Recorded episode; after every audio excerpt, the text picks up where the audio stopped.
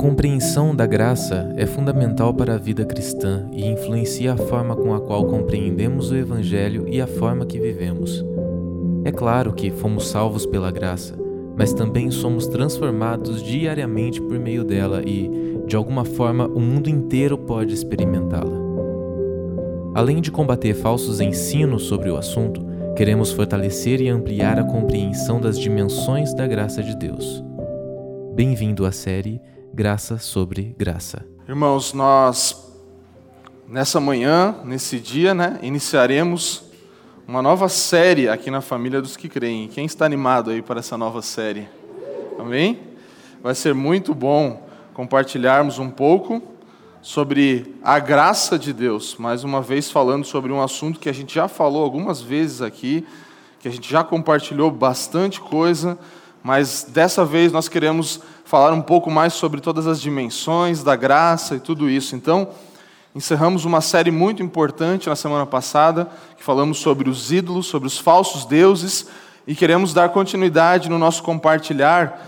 E essa canção última que o Denis e todo o time de música, adoração aqui tocou, fala muito sobre isso, né? Sobre a graça de Deus, sobre em tudo existe graça, em tudo nós podemos ver a graça de Deus e perceber Ele atuando e agindo por meio da natureza, e é sobre isso que a gente quer falar um pouco hoje. A gente quer juntos ter uma introdução sobre a graça de Deus, falarmos um pouco sobre esse tema tão importante que é a graça de Deus. Eu gostaria que você fizesse a leitura comigo do texto bíblico de Tiago 1, do, capítulo, do versículo 16 ao versículo 18. E eu gostaria de convidar você a ficar de pé para essa leitura bíblica. Eu gostaria de fazer. Esses dias a gente estava numa, numa igreja lá, em, lá no Espírito Santo, eu vi os irmãos fazendo isso, eu lembrei que às vezes numa igreja que eu ia a gente fazia isso, a gente ficava em pé. Era uma, uma, uma ideia de mostrar reverência às Escrituras. E eu falei, eu vou fazer isso de vez em quando lá na família, a gente fazer isso de ficar em pé quando vamos ler as Escrituras. Não é algo que nós fazemos religiosamente, mas nos lembra, né? Do papel que a, que, a, que a Escritura tem. Então, imagina se chega alguém muito importante diante de você, um presidente de uma nação, você não vai ficar sentadão e falar, Ei, tá tranquilo. Não, você vai falar assim, cara, essa pessoa tem uma voz importante, né? E quem tem voz mais importante na nossa vida do que as Escrituras, né? Do que a palavra do próprio Deus, amém? Então, é, a gente não precisa fazer isso sempre, fica tranquilo, mas é para às vezes a gente lembrar, né? Então você, você, não, você pode ler deitado na sua cama, você pode ler no seu sofá, não tem problema, pode ler no carro, pode ouvir as escrituras, mas eu pensei, a gente estava até com o Leandro esse dia, e a gente falou, cara, que legal lembrar de algumas coisas que a gente está fazendo isso muito, né? Pedagogicamente ensinar as pessoas através da didática, da dinâmica das, da, da, do culto, de tudo isso. Então, vamos ler juntos Abra sua Bíblia aí, ou leia comigo aqui, Tiago 1, do 16 ao 18. Vamos ler juntos. Não vos enganeis, meus amados irmãos. Não vos enganeis, meus amados irmãos. Toda boa dádiva e todo dom perfeito são lá do alto, descendo do Pai das luzes, em quem não pode existir variação ou sombra de mudança. Pois, segundo o seu querer, ele nos gerou pela palavra da verdade, para que fôssemos como que primícias das suas criaturas. Eu vi que algumas pessoas leram mesmo comigo. Agora eu quero convidar vocês todos a lerem juntos. Vamos ler juntos. Acompanhe aqui que vai ficar na versão certa que eu estou usando aqui, eu acredito. Vamos lá, juntos. Não vos enganeis, meus amados irmãos. Toda boa dádiva e todo dom perfeito são lá do alto descendo do Pai das luzes, em quem não pode existir variação ou sombra de mudança, pois, segundo o seu querer, ele nos gerou pela palavra da verdade, para que fôssemos como que primícias das suas criaturas. Vamos orar juntos. Pai, nós te agradecemos por essa palavra, por essa porção das Escrituras que fala conosco nesse domingo de manhã, nesse dia do Senhor tão especial que estamos aqui.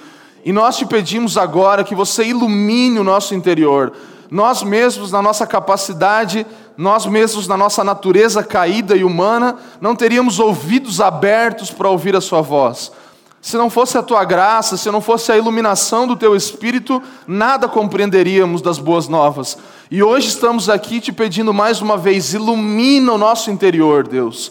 Nós te pedimos, traga compreensão das verdades bíblicas, aquilo que vem de ti, Senhor, que encontre morada no nosso coração, encontre solo fértil dentro de nós e se torne prática, sabedoria, dia após dia para a vivência, Senhor, para aquilo que nós vamos fazer amanhã e todos os dias. Te pedimos que toda distração cesse, que todo, todo que nos, tudo que nos desvia agora dê espaço para a voz do teu Espírito e da tua palavra, ao estudarmos, ao lermos juntos e ao ouvirmos o Senhor falar com a sua igreja, a sua noiva amada nessa manhã, em nome de Jesus. Amém.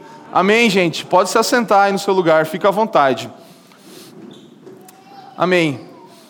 Então, Tiago, aqui, essa carta tão especial, nos ensina um princípio bíblico. Nós vamos, vamos falar um pouco nessa manhã, nessa primeira palavra, sobre algo que se chama graça comum. Mas antes disso, eu quero tentar trazer um pouco de um conceito de graça, porque ao mesmo tempo que essa palavra é uma palavra sobre graça comum, que é a nossa primeira parte, dentro dessa anatomia da graça, é, eu quero também trazer algum pouco de compreensão em relação ao que é a graça como um todo, né? A gente tem séries aqui na família, então eu recomendo que você é, possa ouvir toda a série de Romanos, se você não ouviu, se você já ouviu, ouça novamente. A série Doutrinas da Graça, em que nós falamos sobre a graça salvífica, sobre como atua a graça de Deus a partir dos cinco pontos das doutrinas da graça. Então, que você possa ouvir essas palavras novamente e deixar isso falar com você. E também na série Evangelho Completo, nós temos muito conteúdo referente à graça de Deus, né? E eu queria que você abrisse o seu coração agora para também ter uma dimensão um pouco mais completa sobre a graça, que é o que nós estamos buscando, que nós queremos realmente entrar em um, um entendimento de que a graça ela se manifesta de várias formas, né? Ela é a mesma graça, então quando nós falamos, por exemplo, eu vou falar bastante aqui sobre graça comum e graça especial é a mesma graça, não há uma graça diferente de Deus. A graça de Deus ela está em todas as coisas se manifestando de alguma forma, como veremos, mas ela se manifesta para pessoas diferentes, em lugares diferentes, em situações diferentes, de formas diferentes. E eu queria pegar um conceito um pouco mais teológico do Spro aqui para a gente lançar esse fundamento do conceito da graça. Então o Spro ele vai falar assim: é, o conceito da graça, de graça, fundamenta toda a vida. Cada pessoa é um recipiente da graça comum de Deus. A graça comum de Deus se estende desde a bondade de sua criação até a sua mão providencial nas realizações humanas.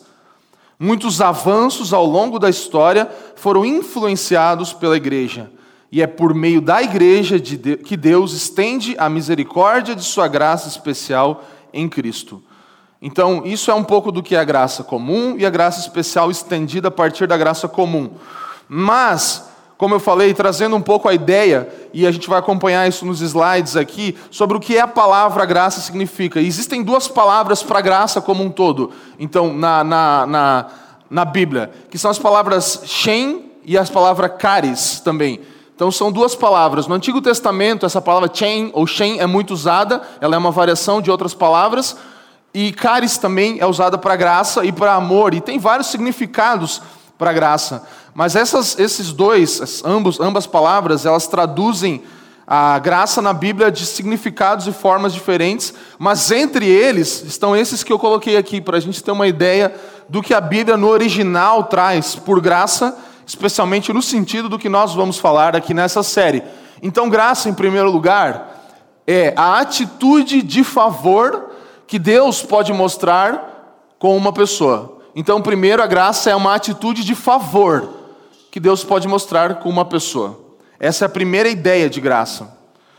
Em segundo lugar, com frequência essa palavra ela expressa a ideia do que a gente já sabe. Se você pensa em graça, qual é a primeira, o primeiro entendimento que você pensa? Graça é? Vai lá, fa, isso, todo mundo pensa quase nisso, né? Favor e merecido.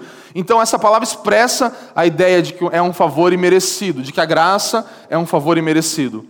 Em terceiro lugar, gradativamente, essa palavra vai indicar o favor de Deus que se manifesta operando fé e conversão no coração do seu povo. Então, ao mesmo tempo que é um favor manifesto de Deus, é uma graça também uma outra ideia e expressão da palavra graça é algo que gera a fé, que opera a fé no meu e no seu coração. Nós estamos aqui hoje salvos pela mediante a Então, nós estamos aqui porque a graça nos alcança, gerando fé, trocando nosso coração, então nós podemos crer. Então, em terceiro lugar, isso. Em quarto lugar, também significa que são coisas boas que nós devemos ao favor ou graça de Deus. Então, podem ser também simplesmente coisas boas.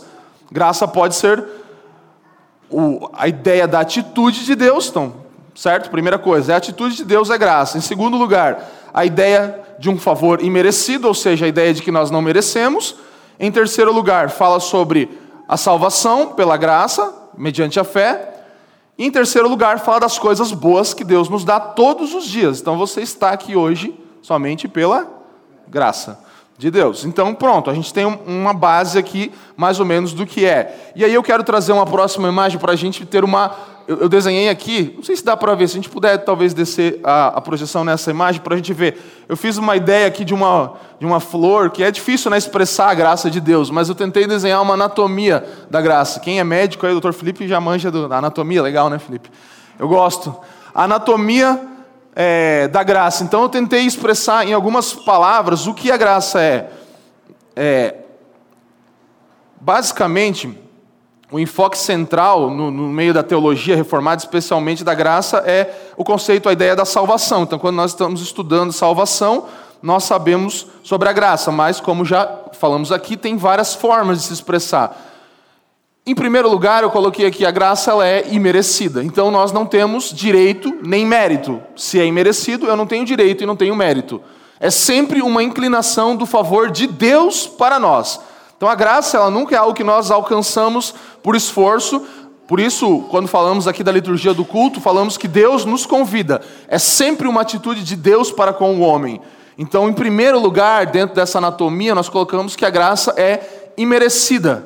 Ela não é, é, conquistada por mérito, porque você sabe que se fosse pelo mérito que nós teríamos outra coisa, não seria graça, né? Você já sabe que você mereceria, e eu também, e nós vamos falar sobre isso. Então, uma característica dessa anatomia da graça é que ela é imerecida. Em segundo lugar, ela é transformadora também. Nessa série nós falaremos sobre os meios de graça. Então, os meios de graça são recursos espirituais pelos quais Deus opera em nós a santificação nos fazendo semelhantes a Jesus. Então, essa graça que é imerecida, que nos salva, ela é a mesma graça que também pode nos transformar. É só pela graça de Deus que nós alcançamos isso, sermos semelhantes a Jesus. Então, os meios de graça, e eu não vou falar sobre isso, mas existem várias formas, meios de graça, dentre elas a Escritura é uma delas, que é um recurso espiritual em que Deus, pela sua graça, opera em nós. Então, Ele usa meios de graça para a nossa transformação. Então, temos uma graça imerecida, uma graça transformadora. E aqui embaixo nós temos duas outras expressões dessa mesma graça, que tanto para a graça comum é imerecida, quanto para a graça salvífica nos transforma, que são graça comum e salvífica. Então, o que é graça comum? A graça comum é chamada de comum porque na prática ela é universal, ou seja, ela é para todos, ela é comum a todos os seres humanos. Então a graça comum é graça comum por isso. É a graça que Deus dá para todas as pessoas indiscriminadamente. Então ele não escolhe para quem ele vai derramar a sua graça comum, simplesmente ele dá a todas as pessoas. Então todos, como nós cantamos aqui, em tudo existe graça. Em tudo há graça de Deus. E depois a graça salvífica, que é o amor especial que Deus tem pelos redimidos que ele não tem pelo resto do mundo. E mais uma vez, você pode voltar lá nas nossas séries e, acompanhar isso. Em Romanos, Doutrinas da Graça, nós vamos falar muito sobre isso, que Deus ele tem um amor especial pelos redimidos, que ele não tem pelo resto do mundo. Então, nós temos, por exemplo, um exemplo aqui, o Leivson e a Amanda casaram, né? É, o Leivson, ele ama a Amanda, ele tem outras mulheres que ele ama e admira, mas ele ama a Amanda de uma forma única, especial, porque é a noiva, é a esposa dele, né? E é isso que Cristo tem por nós, graças a Deus. Nós somos a sua noiva e ele ama todo mundo, mas ele tem um amor especial pela sua igreja.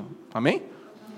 Quem é casado aí? Você ama a sua esposa incomparavelmente com qualquer outra pessoa, certo? Pô, ajuda, cara. Maridos, vocês amam as suas esposas acima das outras mulheres incomparavelmente? Sim. Aí, por favor, me ajuda, né? Me ajuda a te ajudar. Essa é a hora, cara.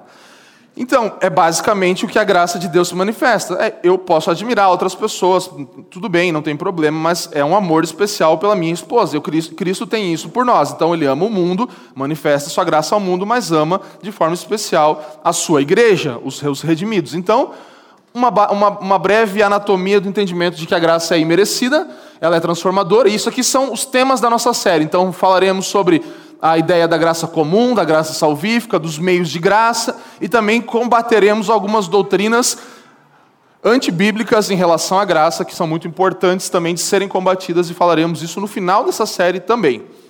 Tudo bem até aqui, gente? Então, então nós vamos, vamos é, pensar agora numa ideia de linha de tempo. Então, se nós pensamos no Antigo Testamento, nós temos uma imagem aí que vai mostrar essa ideia da linha do tempo. Então, tem o Antigo Testamento e tem hoje, né? Desde o início até hoje, é, há uma linha do tempo correndo, tempo histórico, cronológico mesmo, e como que acontecia a vida, como as pessoas viviam e como elas eram salvas em cada uma dessas fases, desses tempos diferentes. Então, no Antigo Testamento, você pensa que, sempre assim, né? O Novo Testamento, a partir de Jesus, é a aliança, é a graça de Deus, né? Então agora nós somos salvos pela graça. E eu queria quebrar, preste muita atenção, se você ainda tem isso na sua mente, eu queria quebrar uma dicotomia aqui, uma separação que nós fazemos, muitas vezes em relação ao Antigo e Novo Testamento. Então, na próxima imagem a gente vai ver. É, lei versus graça, né? É uma coisa que também tem aqui nas nossas séries muito, mas a gente sempre precisa lembrar disso quando falamos do Evangelho. Então, a lei, ela é versus graça, né? Essa é a coisa. A lei e a graça. Pô, mas a lei acabou, daí veio a graça. Então, parece, eu não sei se você pensa isso, eu já pensei isso por muito tempo, dá uma ideia de que no Antigo Testamento as pessoas elas viviam pela lei e eram salvos pela lei, certo? Às vezes a gente pensa isso. Então, a salvação era pela lei. Aí Jesus Cristo, a sua cruz, Agora a salvação é pela graça, graças a Deus. Agora a gente tem Jesus, graças a Deus por Jesus Cristo. Então, tem esse entendimento muitas vezes, a gente pensa nessa separação de lei e graça. Mas eu queria que a gente pensasse de outro jeito agora. Então, o que a Bíblia fala na verdade? A salvação é sempre pela graça. Amém? Salvação é sempre pela graça. Então, o que, que acontecia? No Antigo Testamento, as pessoas não tinham ainda Jesus Cristo, né? ele ainda não havia, é, falando cronologicamente, ele ainda não havia nem vindo para a terra, nem vivido, nem morrido, nem sido crucificado, nem ressuscitado. Então, o que, que acontecia? Todos, se você pensar em Abraão, em Davi, todos os homens da história de Deus, eles foram salvos pela graça de Deus também. Mas Jesus não existia, exatamente, assim como Jesus não está entre nós hoje. Como nós somos salvos? Pela graça mediante a fé. Qual que é o ponto? Nós olhamos hoje para trás, certo? Nós olhamos para o sacrifício de Jesus que já aconteceu. Então nós olhamos para o passado e pensamos, graças a Deus, Jesus Cristo morreu por nós há quase dois mil anos atrás, ou mais de dois mil anos atrás. Então, nós olhamos para uma coisa que já aconteceu. Agora, lá no Antigo Testamento, eles olhavam para um sacrifício que viria, para uma promessa, que logo lá em Gênesis 2, há uma promessa de que viria um homem que esmagaria a cabeça da serpente. Então, aqueles homens e mulheres daquele tempo, aquele povo todo começou a olhar para o sacrifício de Jesus como algo que viria.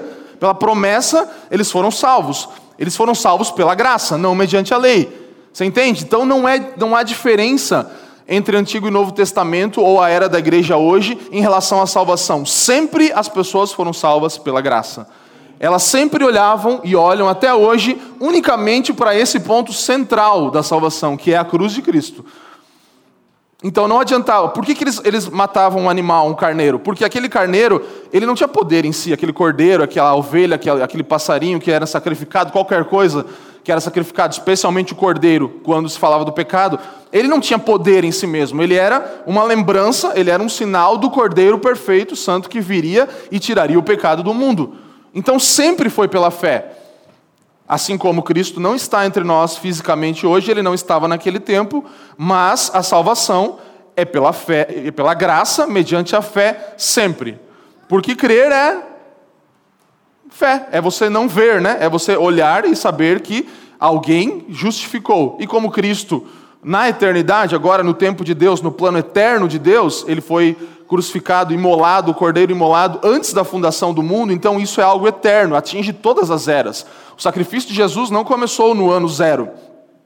A vida e a salvação através de Cristo não começou naquele instante.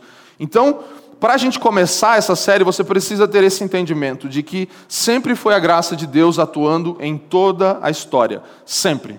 Amém, gente? Você acredita nisso? Você pode ler a Bíblia e confiar nisso que eu estou falando, lendo a Bíblia, que você vai perceber. E nós também falamos isso nas séries sobre Abraão e toda a história de que Abraão ele não, não, não, não tinha outra coisa para salvar ele senão o próprio sacrifício de Cristo que viria, assim como todos os homens da história.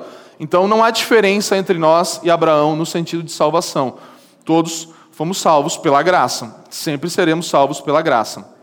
Então, é, graça, na ideia da salvação, não é algo que conquistamos, né? A gente já falou. O conceito de mérito, ele está ligado à justiça.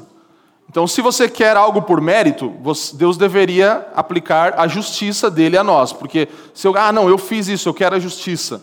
Então você vai colher aquilo que você plantou. E aí a gente sabe que não é muito bom, né? A gente não quer, na verdade, aquilo que a gente merece, porque senão nós, nós não receberíamos o favor imerecido de Deus, nós receberíamos a morte eterna.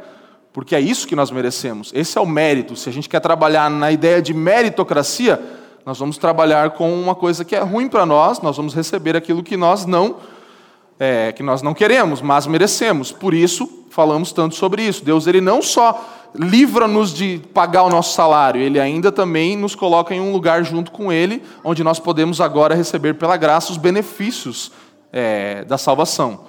Graças a Deus. Então, o favor imerecido é algo que Deus nos dá gratuitamente. E a gente fala isso muito aqui, né? É, Deus não, não pune inocentes, mas Ele frequentemente Ele perdoa os culpados. Então Deus não está nunca punindo inocentes, Ele está sempre, de vez em quando, né? Ele, ele opera isso novo, de novo, de novo, perdoa os culpados. Então vamos tentar entender aqui a diferença entre graça comum e graça especial. Graça comum é a graça de Deus, que Deus dá a todas as suas criaturas, e graça especial é a graça que Ele dá apenas aos redimidos em Cristo. Então leia comigo: graça comum a graça que Deus dá a todas as suas criaturas. Graça especial, a graça que Ele dá apenas aos redimidos em Cristo. Então, graça comum e graça especial. Hoje falaremos sobre a graça comum. Lá no texto de Tiago, no versículo 16, se a gente puder ter na tela, não vos enganeis, meus amados irmãos. Então, o texto está falando sobre é, a ideia de não errar, de não desgarrar-se, de não desviar-se. Antes disso, está falando sobre o pecado, sobre algumas coisas mais. Você pode ler o texto para entender esse contexto todo depois. Mas a ideia aqui era que não deveríamos nos desviar, que não deveríamos deixar aquilo que já estávamos vivendo. Então, os cristãos, eles não devem cometer um erro, que é culpar a Deus ou as coisas externas e a não, não a si mesmos por causa do, do pecado. Então ele está falando, gente, não vamos se enganar, não vamos olhar e pensar que as coisas que nós vivemos, que, ah, que esse mundo é mal e por isso eu não consigo viver corretamente e porque tudo está é, ruim aqui, então o problema é, é o meu vizinho, o problema é minha esposa, meu marido, o problema é minha família. A exortação aqui é, gente, não vamos nos desviar, não vamos enganeis, meus amados irmãos. Porque do, do, do que ele estava falando antes era justamente sobre o pecado. Então, gente, legal, aqui ó. Agora vamos parar para pensar. Versículo 17: Toda boa dádiva e todo dom perfeito são lá do alto, descendo do Pai das luzes, em quem não pode existir variação ou sombra de mudança. Então a exortação é: não se enganem, não são as coisas o problema, não é Deus o problema. Não entrem nesse erro de culpar o século e o mundo onde você vive, ainda que seja difícil, porque não é esse o problema. Porque tudo que existe de bom nesse mundo vem de Deus. Ele nos dá tudo aquilo que precisamos, ele nos concede o ambiente necessário para que nós possamos viver. Então não se engane, não pense que tudo aqui nesse mundo é ruim, que você que é o bom e tudo está errado. Não, olhe para você. Você é a razão de que você não consegue viver em santidade, de que você não é a sua natureza, o seu problema, não as coisas ao seu redor. Essa é a exortação. Então, boa dádiva e dom perfeito são duas palavras que falam sobre o dom, sobre um presente. elas enfatizam, enfatizam a perfeição de Deus, a graça de Deus. Deus ele foi perfeito, ele deu perfeitamente o necessário. Ele manifestou gratuitamente, graciosamente aquilo que nós precisa, precisamos. Então, cada palavra dessas, boa dádiva e dom perfeito, tem uma ideia. Boa dádiva é o ato de dar, é quando Deus está dando, ele decidiu dar. E o dom perfeito é aquilo que ele deu, é algo dado por Deus. E o texto está falando que toda boa dádiva, ou seja, tudo aquilo que Deus ele deu para nós, na atitude de dar, e todo dom perfeito, os objetos dados, vem dele, do Pai das luzes. Pai das luzes aqui é uma expressão judaica que vai falar, que vai trazer essa ideia de Deus como criador. Ele está falando que tudo aqui foi criado por Ele, tudo que você tem foi criado por Ele. Em quem não pode existir variação ou sombra de mudança. Então, do ponto de vista humano, nós temos estações diferentes, nós temos fases, rotações, né? Falando aí mais dessa ideia do Pai das Luzes, né? Que, que era uma, também uma referência ao Sol e tudo isso. Então, para que eles pudessem entender, vocês sabem discernir os tempos, os textos bíblicos sempre vão falar isso. Vocês sabem que quando que uma coisa muda para outra, quando que é inverno, é verão, vocês sabem a intensidade da luz e da sombra que vai variando, gerando dia e noite. Então esqueçam tudo isso em relação a Deus, porque Deus não é como essas coisas que vocês estão acostumados a trabalhar no seu dia a dia. Deus, ele é imutável. Ele é diferente. Ele não tem variação. Se você conhece variações, se você conhece o seu humor, que às vezes é bom e às vezes é ruim, esqueça isso e não traga esse conceito para Deus, porque ele é imutável. E no versículo 18 continua falando: Porque segundo o seu querer, ele nos gerou pela palavra da verdade, para que fôssemos como que primícias das suas criaturas. Então, segundo o seu querer, segundo a sua decisão, Deus ele regenera, ele decide fazer isso. Não é só um desejo. Deus não pensa, ah, eu gostaria de fazer algo, mas ele manifesta ativamente a vontade dele manifestando a sua graça de forma comum a todas as pessoas e de forma salvífica àqueles que ele salva, né? Então a regeneração não é um desejo, é o querer de Deus, é uma coisa ativa da parte de Deus. Ele faz isso ativamente. Ele não só pensa, ah, eu queria, não, eu faço isso ativamente. Por que, que ele faz isso ativamente e qual é o resultado disso? Para que nós fôssemos como que primícias das suas criaturas. Primícias são primeiros frutos. Então, quem conhece um pouco de colheita e coisa assim, tem a primeira colheita, os primeiros frutos. E, para o povo da época, isso simbolizava algo muito importante, que era o cumprimento é, de uma coisa futura. Então, aquilo simbolizava que uma hora viria uma grande colheita, porque os primeiros frutos já estão aqui. Agora eu posso ver que vai, vai ter uma grande colheita. Então, eu já recebi uma parte já recebia ali uma porcentagem de uma grande coisa que vai acontecer. Isso animava as pessoas. Os primeiros frutos, então, demonstravam um cumprimento futuro, uma completa colheita que viria. Os cristãos, eles, naquele tempo, tinham esse entendimento. Então, o que, quem são os primeiros frutos? Nós somos os primeiros frutos disso e nós veremos em plenitude a consumação de todas as coisas e habitaremos em uma terra completamente restaurada. E também as boas dádivas que nós experimentamos hoje, além da nossa salvação, as coisas boas ao nosso redor, são como que primeiros frutos daquilo que veremos na eternidade. Então, quando você come um prato de comida maravilhoso, você fala, nossa, que delícia, aquilo é a graça comum. Aquilo é algo que te lembra de algo que um dia vai ser pleno. Então, quando você tem uma experiência boa de ver um lugar, você vai num lugar bonito, você olha para uma natureza incrível, você fala, cara, o que, que é isso? Você vem morar em Curitiba, né? Assim, você fala, meu Deus, cara, olha Curitiba. Eu não sou daqui, então eu posso falar, né?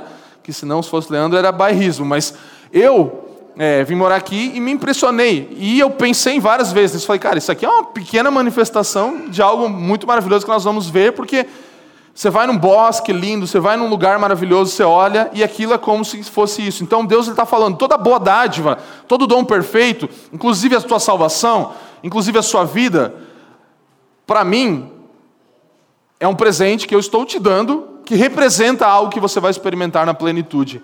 É algo bom que eu estou concedendo aos homens e vocês vão viver de forma plena e vão conhecer isso. Então, os cristãos são essa primeira evidência da nova criação, de Deus que está por vir e, e uma antecipação da glória futura. Então, os cristãos e as obras de Deus na terra são isso. Mas vamos tentar aqui ir para uma linha de tempo para a gente entender algumas coisas. Então, basicamente, É, talvez você, se você já está aí um pouco pensativo, talvez você já está pensando no que eu vou falar agora. Porque como que isso se encaixa na ideia da depravação total, né? Como que isso se encaixa na ideia de que o homem é caído, né?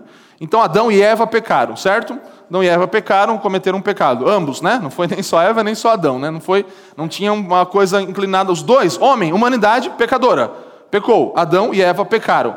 Eles se tornaram merecedores de algo. Eles se tornaram merecedores de punição e de separação. Eles deveriam ser punidos e separados de Deus eternamente. Era isso que era a proposta, essa era a ideia. Então, o que, que acontece? O salário do pecado é a morte. Então, eles deveriam morrer naquele instante.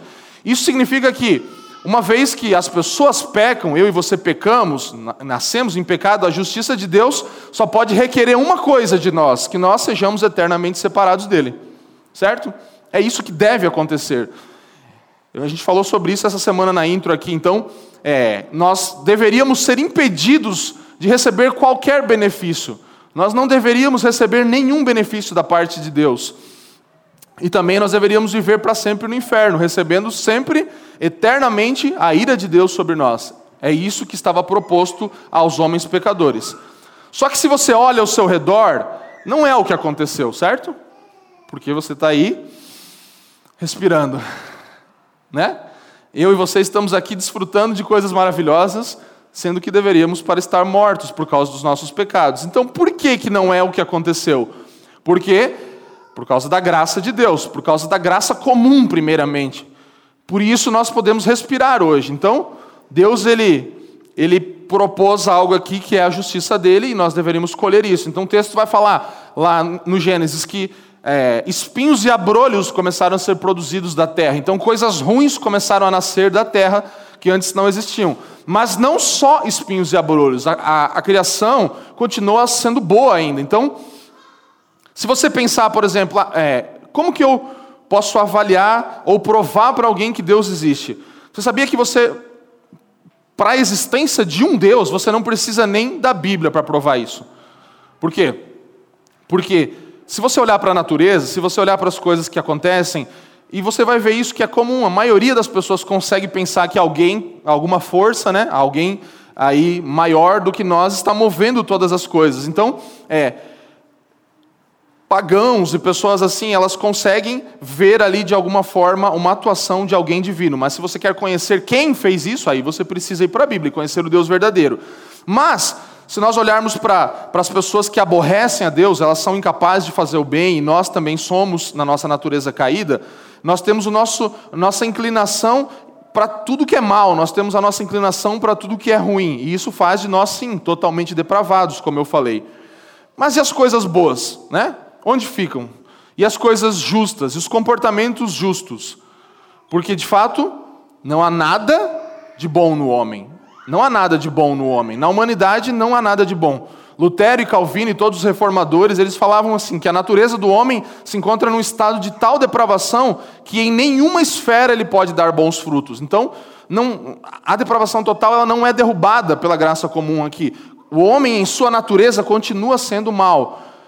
O pecado, ele é como uma fera. Pensa numa fera, num, num, num, animal grande que você não consegue domar e que te destruiria se ele fosse totalmente solto, se ele pudesse atacar a nós de forma plena, nós não estaríamos vivos aqui, porque esse é o poder do pecado, ele é indomável, é como essa fera que nós agora não conseguiríamos nunca jamais dominar por nós mesmos. Então, pensa comigo. Se nós fôssemos receber o nosso salário, esse mundo seria um grande deserto. Não haveria nada produzindo, não haveria nada de bom, ainda que nós talvez ainda estivéssemos vivos, o que também não aconteceria com o preço pago completo, né? Mas se a gente tivesse um descontinho na nossa folha de pagamento, né, talvez a gente estaria vivo ainda aqui. Mas vivendo num deserto inabitável e morreríamos logo também na sequência. Mas o que aconteceu em Adão e Eva? Deus ele não tira a sua imagem completamente do homem e da humanidade. Ele permite que ainda haja ali algo embaçado, ainda tem, né, não é perfeito, nós, nós vamos ver isso perfeitamente no futuro, na consumação de todas as coisas, mas ainda há um pouco da imagem de Deus no homem. Graças a Deus, por isso nós podemos ainda ter algum comportamento bom. ainda que o pecado tenha afetado todas as coisas. Lembra? Criação, queda, redenção e consumação. Tudo foi criado perfeitamente por Deus, afetado pelo pecado, todas as coisas, possibilidade de redenção em Cristo e consumação futura dessa obra perfeita de Deus. Então, a graça comum freia os efeitos do pecado no mundo, ela limita. Então, o que a graça comum faz? Ela freia, ela limita os efeitos do pecado no mundo. Então, sim, tudo foi afetado pelo pecado, mas há um frear de Deus, há um segurar. Ele fala: não, mas não vai ser pleno. O, o, pecado e a morte não vão afetar plenamente todas as pessoas e tudo que existe.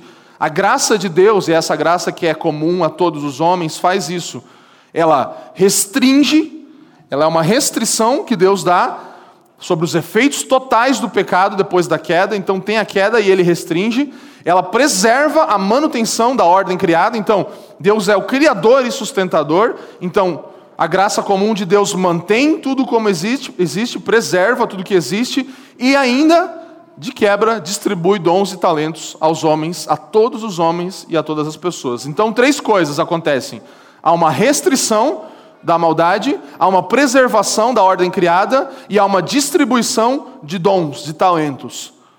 São três manifestações da graça comum. Deus restringe o mal, ele não deixa que tudo seja totalmente corrompido, destruído pelo mal, ainda que o homem o seja na sua natureza. Ele preserva a manutenção de toda a ordem que ele mesmo criou, ou seja, o Éden e o jardim, ele se expande, não, não, há, não há um fim ali né, daquilo, a terra toda continua produzindo boas coisas, e ainda Deus distribui talentos aos seres humanos. Então isso é graça, não é? Amém? Você está comigo, gente? Vamos lá. Então o homem tem algo na teologia que se fala assim: o homem é totalmente depravado, mas não é depravado ao extremo. Então o homem é totalmente depravado, mas não é depravado ao extremo. Como que é isso? O homem ele é totalmente depravado? Sim, a sua natureza é totalmente depravada, mas essa depravação não é Deus não permite que ela chegue na sua manifestação extrema. Então, na sua natureza não há nada de bom no homem, mas Deus ele segura, ele refreia aquilo através da graça dele e não permite que o homem seja extremamente depravado ou manifeste extremamente o mal que há dentro dele. Então, o homem é totalmente depravado, mas não depravado ao extremo. O homem produz muito para o mal. Você pode olhar as coisas ao seu redor e ver como o homem usa as coisas para o mal. Mas não é 100%, certo? De vez em quando você vê alguma, alguma coisa e fala, cara, olha que legal, isso aqui deveria ter sido feito por um cristão, e geralmente não foi.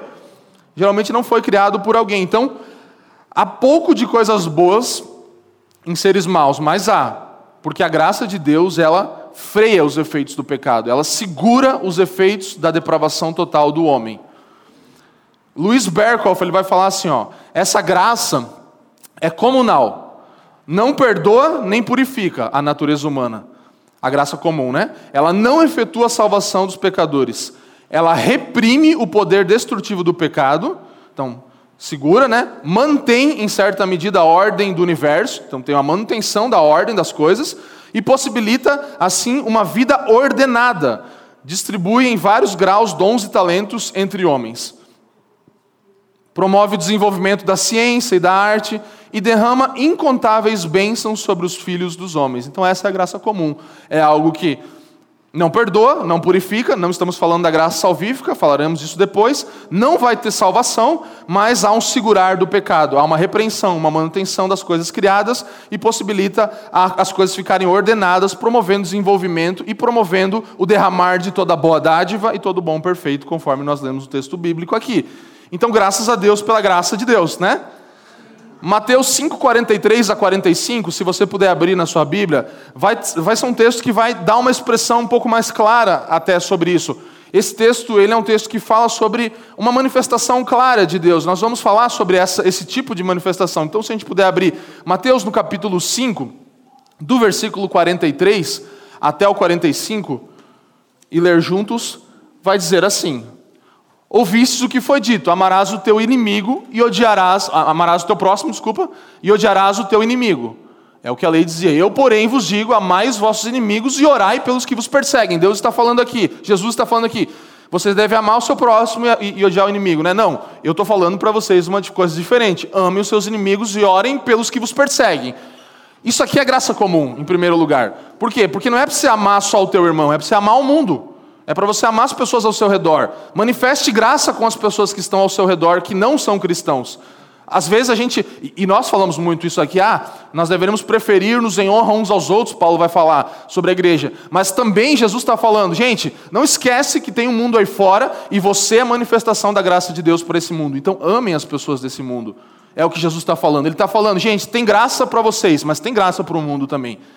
Amem o mundo, não as coisas dele, as pessoas que estão habitando nesse mundo. Então, eu, porém, vos digo: amai os vossos inimigos e orai pelos que vos perseguem para que vos torneis filhos de vosso Pai Celeste. Então ele está falando que isso, você quer ser filho de Deus, você tem que ser como Jesus, que ama o mundo inteiro e dá a sua vida, e se entrega, e ele ama todo mundo de uma forma, e a sua igreja, a sua noiva, de outra forma, sim. Mas ele também manifesta isso. Então assim vocês vão se tornar meus irmãos, filhos do Pai Celeste. Porque ele faz nascer, e aqui dá um exemplo, ele fala, então, como Deus opera isso? Ele faz como? Ele faz nascer o seu sol sobre quem?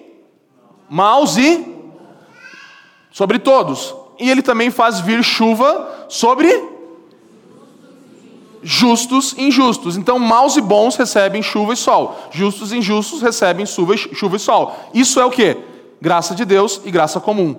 Manifesta a todas as criaturas no mundo inteiro.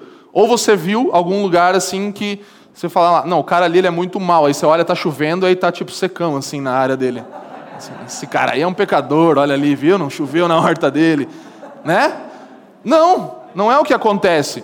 Tipo assim, tá uma, um cara é, é um cara, né, pecador, pecaminoso, aí do nada Deus faz nascer um, um às vezes rola, né?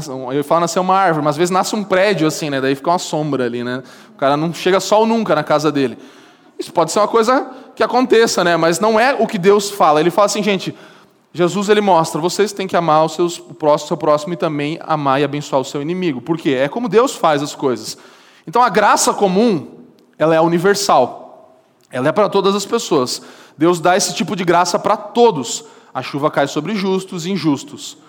E as pessoas todas as pessoas, não só os cristãos, vão se beneficiar disso, de um padrão de vida mais elevado ao longo da história. Então, por que, que a, a, a ciência evolui? Por que, que a criatividade? Por que, que nós temos ordens e coisas sendo criadas ao mesmo tempo que o mal também aumenta? Nós, como sociedade, nos beneficiamos da graça comum vendo essas coisas boas no nosso dia a dia se manifestando. Então, nós podemos ver tecnologias novas sendo criadas, isso tudo pode ser usado e deve ser usado para o nosso benefício porque Deus ele permite isso. Então, não amaldiçoe as coisas que Deus dá aos homens. Não deixe que esse coração, e a gente vai falar sobre isso no final, que a gente é, é, ignore que Deus ele está dando graça para todas as, as criaturas e todas as criações dele. Então, como cristão, você é chamado para se preocupar, assim como Jesus, com o bem-estar do mundo. Amém? Então, nós somos, somos chamados a nos preocupar com o bem-estar de todo mundo.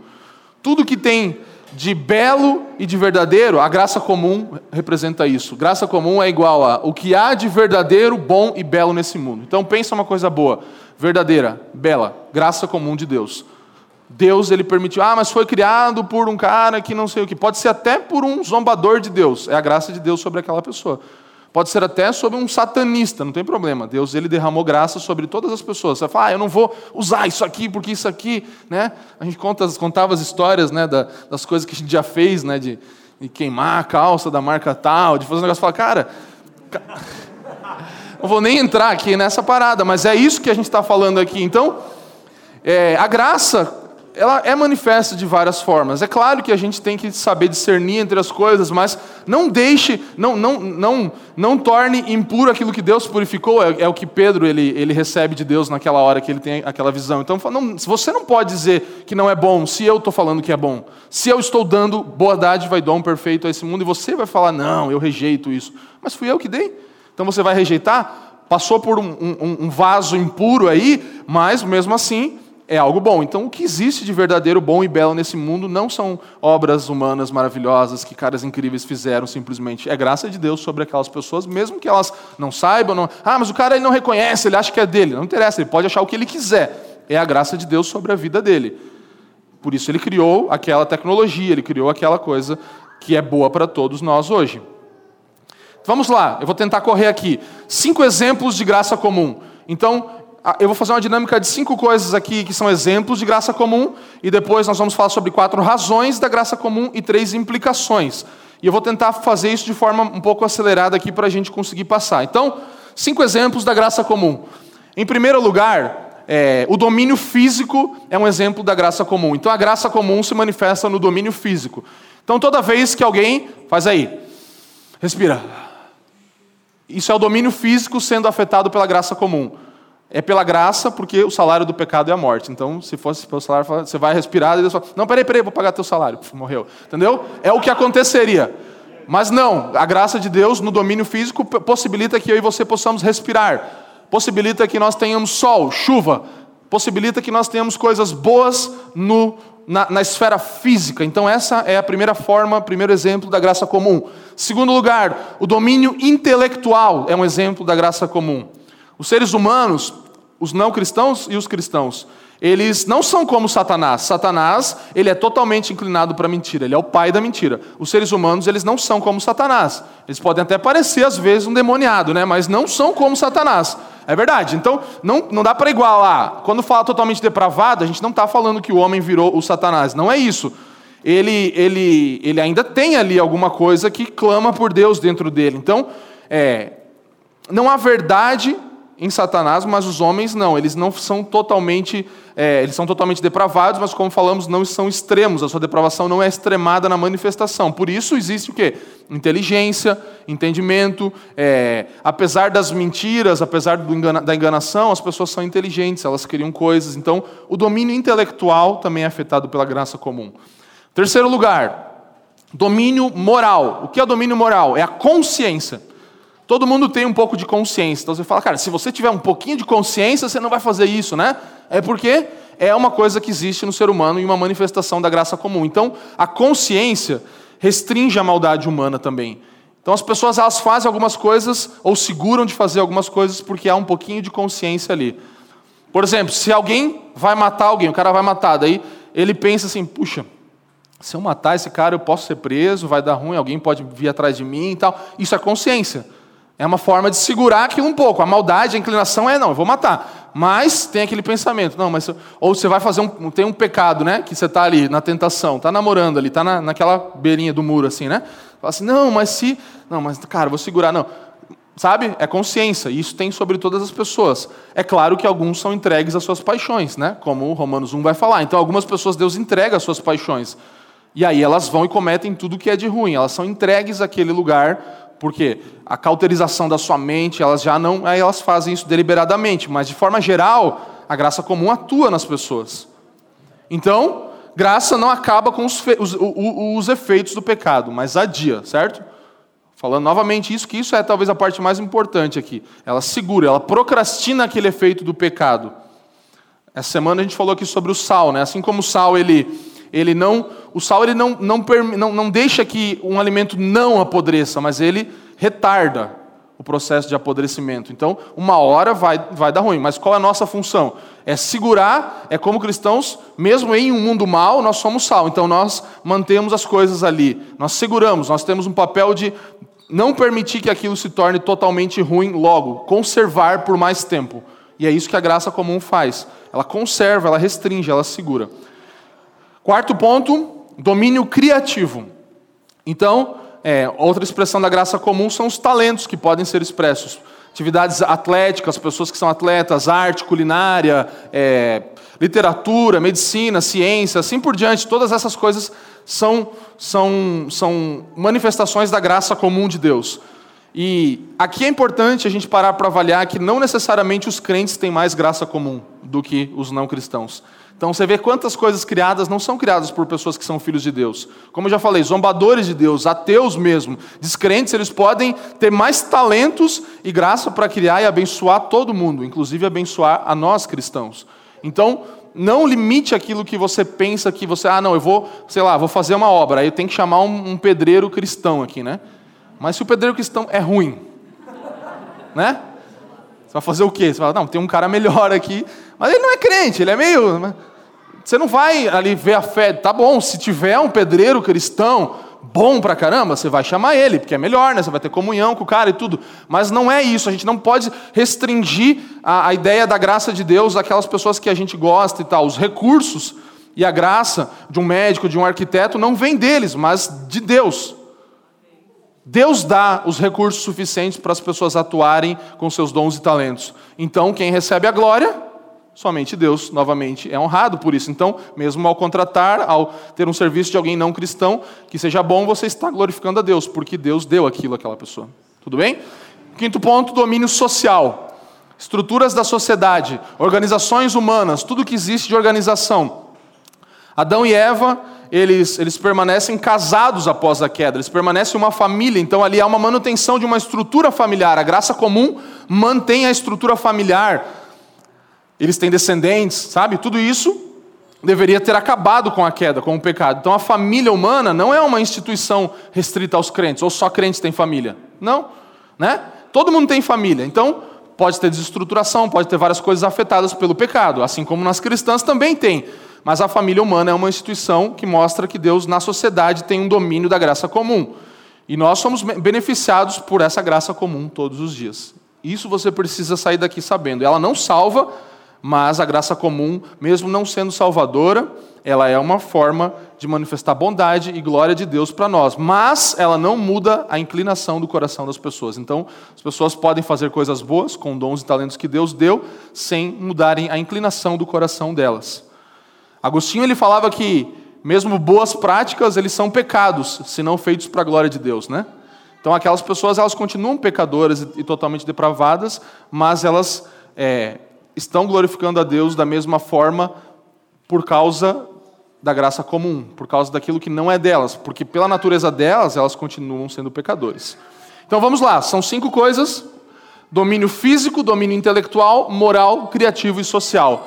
Essas são as cinco formas de atuação, os, os exemplos onde a graça comum atua.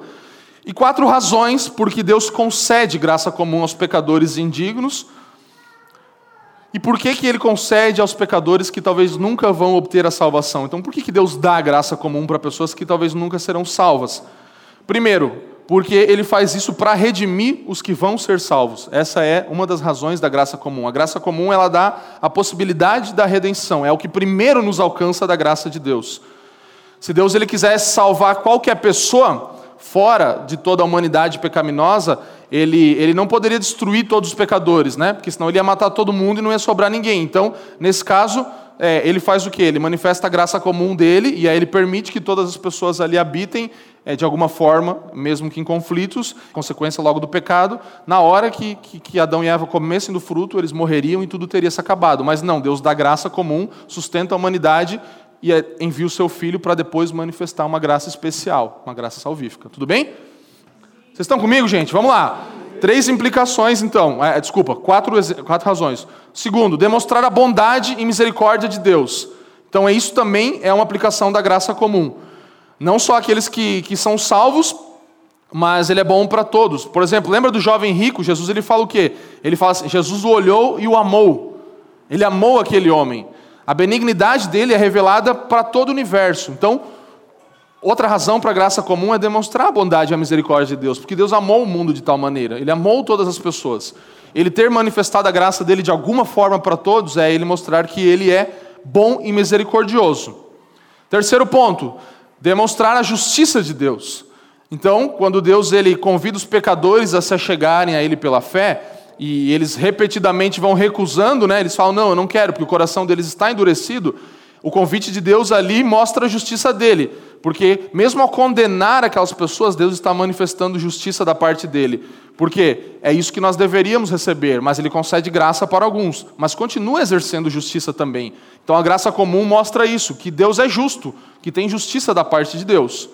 E quarto lugar, demonstra a glória de Deus. Então, em todas as atividades que eu falei aqui, a graça comum atua e é vista na sabedoria do Criador se manifestando, ainda que de forma maculada, com razões pecaminosas, com inclinações erradas, revela que tem um Criador que está sustentando tudo, revela que Deus é glorificado, porque é, de modo expressivo, de modo claro, nós vemos a sua glória. Pensa aí, por exemplo, na internet, né? A internet ela veio do homem? Não. Deus deu a capacidade para o homem, né? Talvez Deus tenha disponibilizado a internet desde lá de Adão, né? Lá no Éden já tinha Wi-Fi, mas o homem não tinha descoberto ainda, né? Porque Deus criou isso. Então, levou um tempo ali para desenvolver, para chegar, mas todo recurso suficiente, ou você acha que ele não poderia ter? Deus não seria capaz de fazer internet naquela. Não, ele não, não faria sentido para como ele estava conduzindo a história. Mas toda a, capacidade necessária para desenvolver aquilo já estava lá no Éden, entendeu? Porque Deus ele já derramou a sua graça daquele jeito, mas o homem levou tanto tempo para descobrir. Então imagina quanta coisa a gente vai descobrir ainda, né? Imagina as coisas novas que ainda vão ser descobertas pela humanidade. E a gente precisa ter essa, essa compreensão. Então, é, para finalizar, eu quero deixar três implicações aqui. O que, que a graça comum implica na nossa vida, então? Não significa salvação, já falamos isso e repito, por mais que algumas pessoas pareçam boas, né? Tem aquele cara que você fala assim, cara, só falta Jesus, assim, porque o cara é um anjo, né? Só falta mesmo. Então não quer dizer que ele é salvo, mesmo que ele seja um anjo, né? Ele não é salvo, porque até os anjos foram mais sofreram mais justiça do que nós, né? Eles foram derrubados. Deus não teve misericórdia deles como teve de nós, né? Então ele derramou, derrubou os anjos que pecaram. E ainda precisam do evangelho essas pessoas, né, para serem salvas. Então, mesmo o mais moralmente correto, ele continua sendo inimigo de Deus, porque é um incrédulo. Então não significa salvação.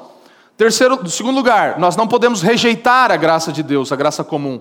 Nós devemos desfrutar de todas as boas criações de Deus, saber o que é bom e o que é não. Deus te deu um cérebro, certo? E você pode discernir, pode falar, cara, isso aqui é bom, isso não é bom. É, isso aqui em tanta quantidade pode ser bom, isso aqui numa dosagem errada vai ser muito ruim. Então é o que diferencia algo bom de algo ruim, é como nós vamos usar, a sabedoria manifesta naquilo. Então selecione, não condene as boas coisas que tem no mundo e que são produzidas por incrédulos por causa da graça comum, mas saiba aproveitar das coisas desse mundo de forma sábia, de forma a discernir, a ver, isso aqui é pecaminoso. Isso aqui, nesse limite, nesse jeito, nessa forma, um alimento ele pode ser preparado de forma a glorificar a Deus e de forma a te destruir. Então, discernir entre essas coisas é o que Deus nos deu capacidade para fazer. Perceber o que, que eu posso assistir, o que eu posso ouvir, onde eu posso estar, que ambiente é bom para mim. Ah, mas você quer saber o quê? Você quer perguntar para mim se é pecado fazer aquilo. Você quer perguntar para alguém que você saiba, não, vou perguntar se é pecado. Você não quer discernir e falar e perceber, pô, a Bíblia fala isso tal. A graça comum de Deus está manifestada de uma forma aqui, nisso também, naquilo outro. Então, eu posso ouvir essa coisa, posso assistir tal coisa. Não, isso aqui é pecaminoso, isso aqui está me destruindo, isso aqui está fazendo mal para mim. Então, eu não vou me envolver com essas coisas. E não rejeitar o que Deus nos deu de bom. E a terceira implicação, além de não ser salvação, de não devermos rejeitar, é que deve nos conduzir à gratidão. Os crentes, eles vão dar graças a Deus. Então, sempre, se você, por isso que nós devemos orar ao Senhor, dar graças todos os dias. Por mais que uma pessoa lá fora, incrédula, fale, não, mas isso é coisa comum, estou respirando aqui, todo mundo, é porque é, é normal. Ah, chuva, sol, tal, o meu salário, as bênçãos de Deus na minha vida, minha saúde, não estou nem aí.